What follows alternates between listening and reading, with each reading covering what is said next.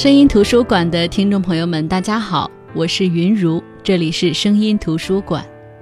现在流行看《北京折叠》，是因为这部短篇小说获得了第七十四届的雨果奖，而上一次获得雨果奖的作家是刘慈欣，代表作是《三体》。那一时间，关于《北京折叠》和《三体》的优劣比较，充斥着我所能感知到的任何信息链条。《三体》其实这本书还没来得及看。说没来得及，其实是给自己一个台阶下。说白了就是不感兴趣。虽然还没看就敢说不感兴趣，确实有点让人讨厌。但是确实，无论是名字还是获奖时的各种介绍，或者说是各路人马的推荐，都让我无法对《三体》产生任何兴趣。而《北京折叠》就一个吃午饭的时间，我就把它给看完了。之前我从来没听说过这本书，也不知道作者郝景芳是谁。但是我一下子就看完了，因为它是一个短篇小说，而这几年呢，没有原因的，我就是不是很想看长篇。那今天就想跟大家来介绍这篇短篇小说《北京折叠》。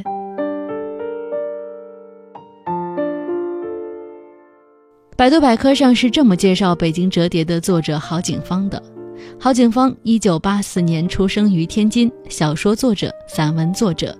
东方文化周刊专栏撰稿人，二零零六年毕业于清华大学物理系，零六年到零八年就读于清华大学天体物理中心，现在是清华大学经管学院的在读博士生，以《股神的飞翔》荣获二零零七年首届九州奖暨第二届原创之星征文大赛一等奖，又以《祖母家的夏天》荣获二零零七年科幻世界科幻小说银河奖读者提名奖。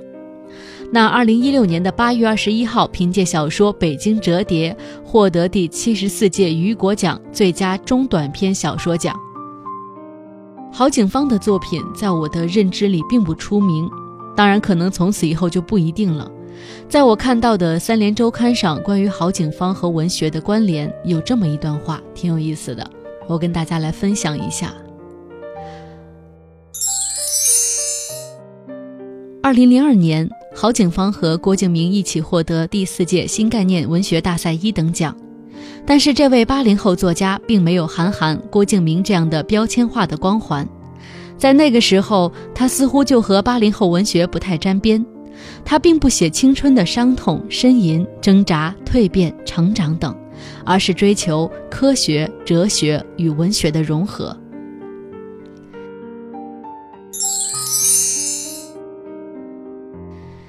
也许就像他们所描述的郝景芳一样，郝景芳的作品确实是证实了这种描述的。就拿《北京折叠》这篇小说来说，确实是科学、哲学和文学的融合。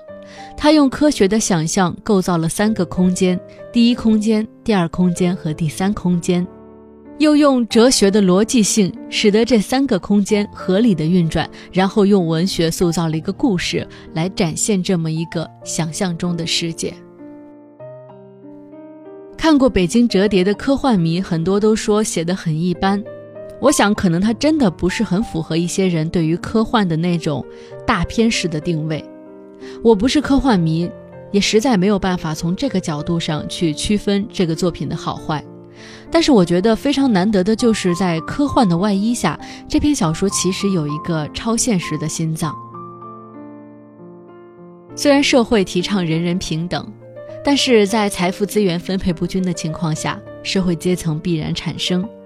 只是我们不愿意承认社会是分阶层的，毕竟人人平等是我们的一个伟大的目标。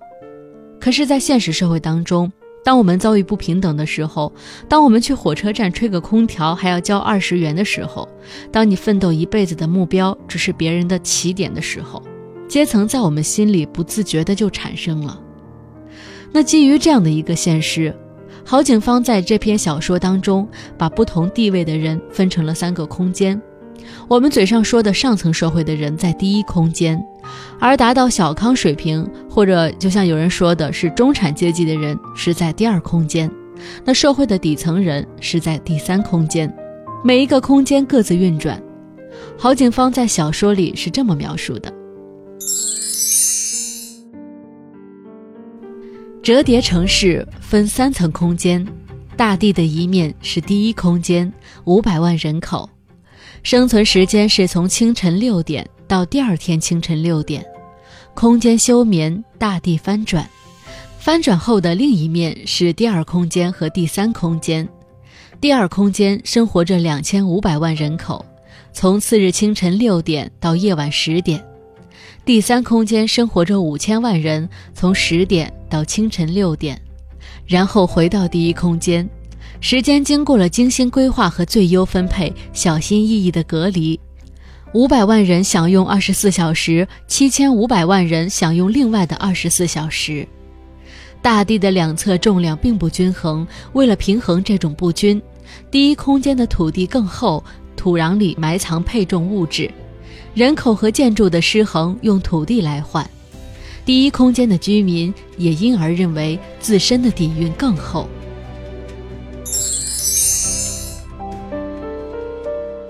那么由此我们就明白了。其实，在郝景芳描述的这些空间里，这些空间代表了人们的身份、地位、财富、命运。那么，北京折叠这个故事，就是因为生活在第三空间的主人公老刀，要给马上读幼儿园的女儿筹集学费，不得不接了一个活儿，就是帮第二空间的研究生秦天送一封信给他在第一空间的女朋友伊言。如果信送到了，那老刀就会得到晴天给的十万元的报酬。在第三空间里，老刀只是一个垃圾工，分拣处理垃圾就是他的工作。那我们先别急着同情老刀，因为他在第三空间生活，而在第三空间里，垃圾工是一个非常不错的工作。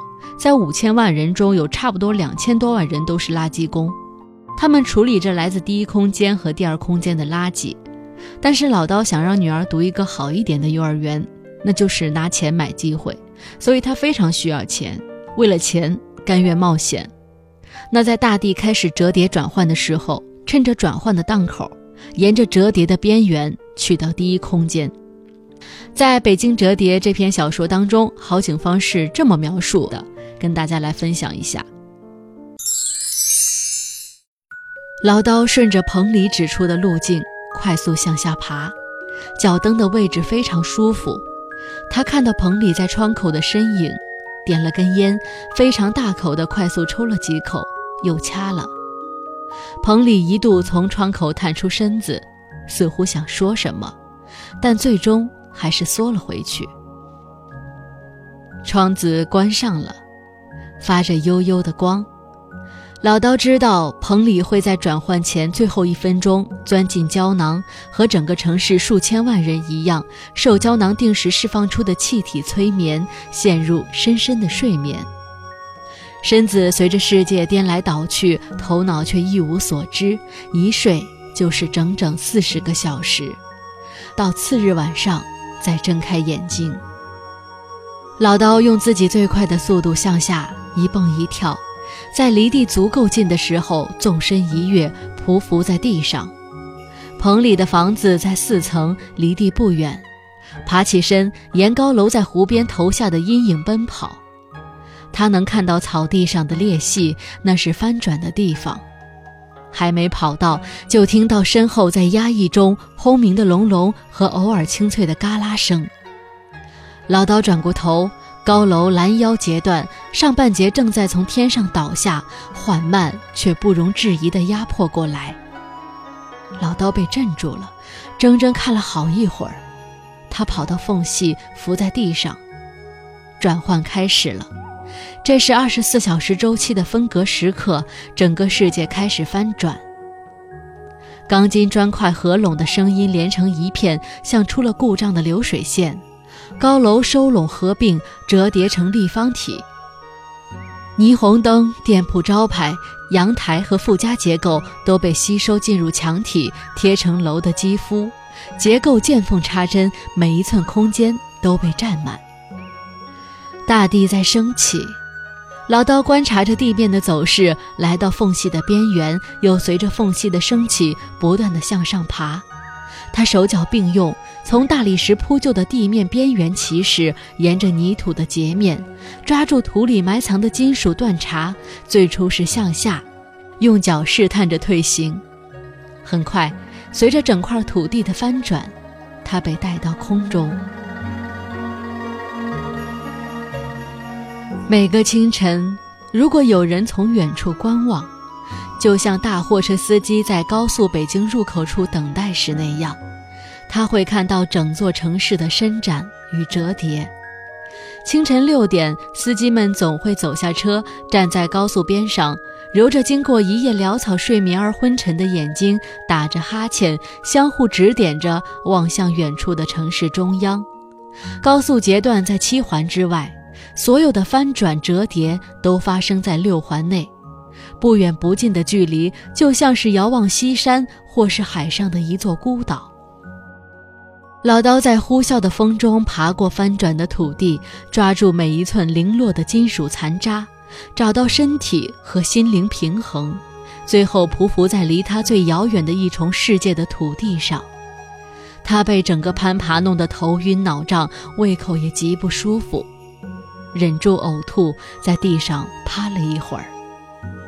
当他爬起身的时候，天亮了。老刀从来没有见过这样的景象：太阳缓缓升起，天边是深远而纯净的蓝，蓝色下沿是橙色。太阳被一处屋檐遮挡，屋檐显得异常黑，屋檐背后明亮夺目。太阳升起时，天的蓝色变浅了。但是更宁静透彻。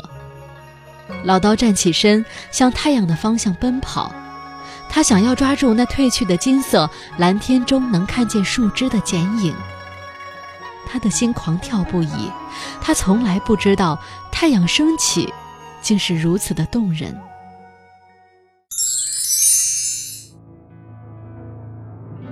就这样，老刀去到了第一空间，见到了晴天的女朋友伊言。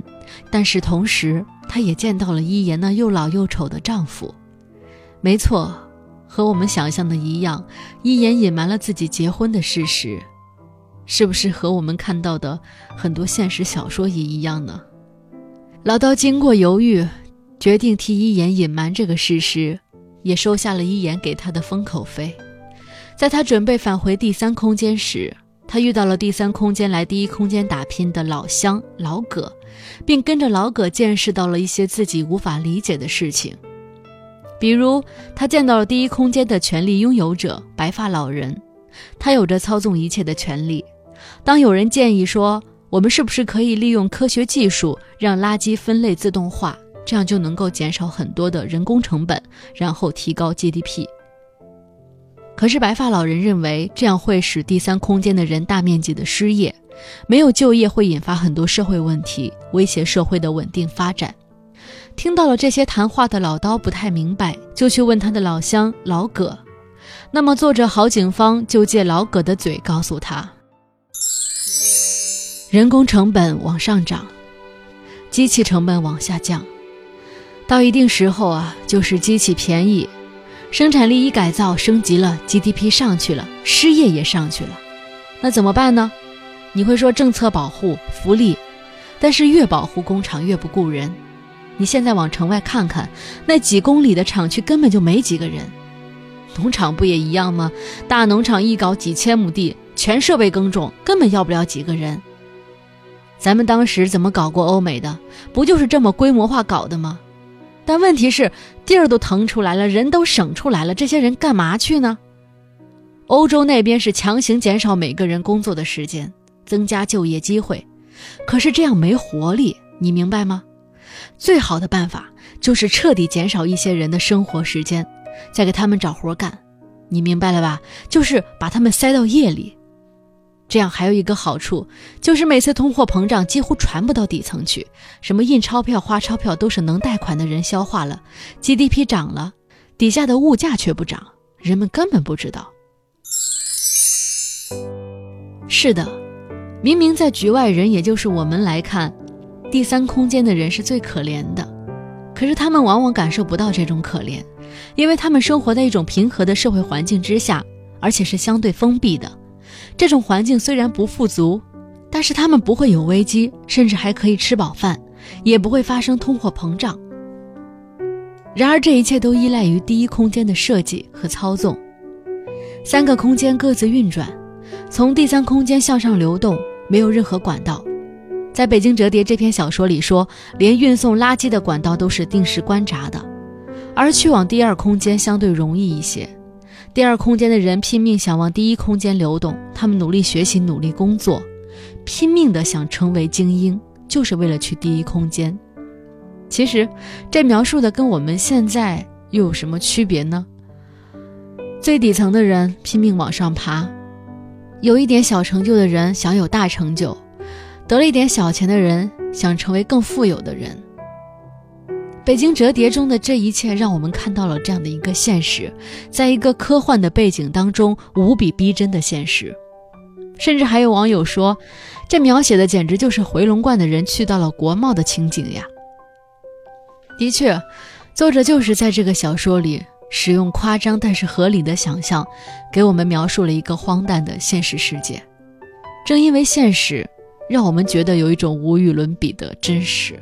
也正是因为荒诞，会击中我们看不清现实的那颗心，所以我特别喜欢这篇小说。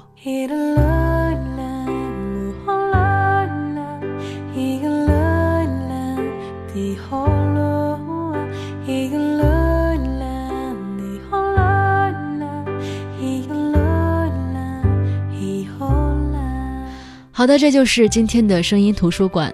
今天跟大家分享的是获得第七十四届雨果奖短篇小说奖的《北京折叠》。《北京折叠》的作者郝景芳长相非常清秀，看着他的照片，我会有一种莫名的好感。也许还会有人拿着他和刘慈欣比，拿着《北京折叠》和《三体》比。但是郝景芳和刘慈欣十年前就认识，甚至这次也是由刘慈欣推荐，《北京折叠》拿到了入围资格。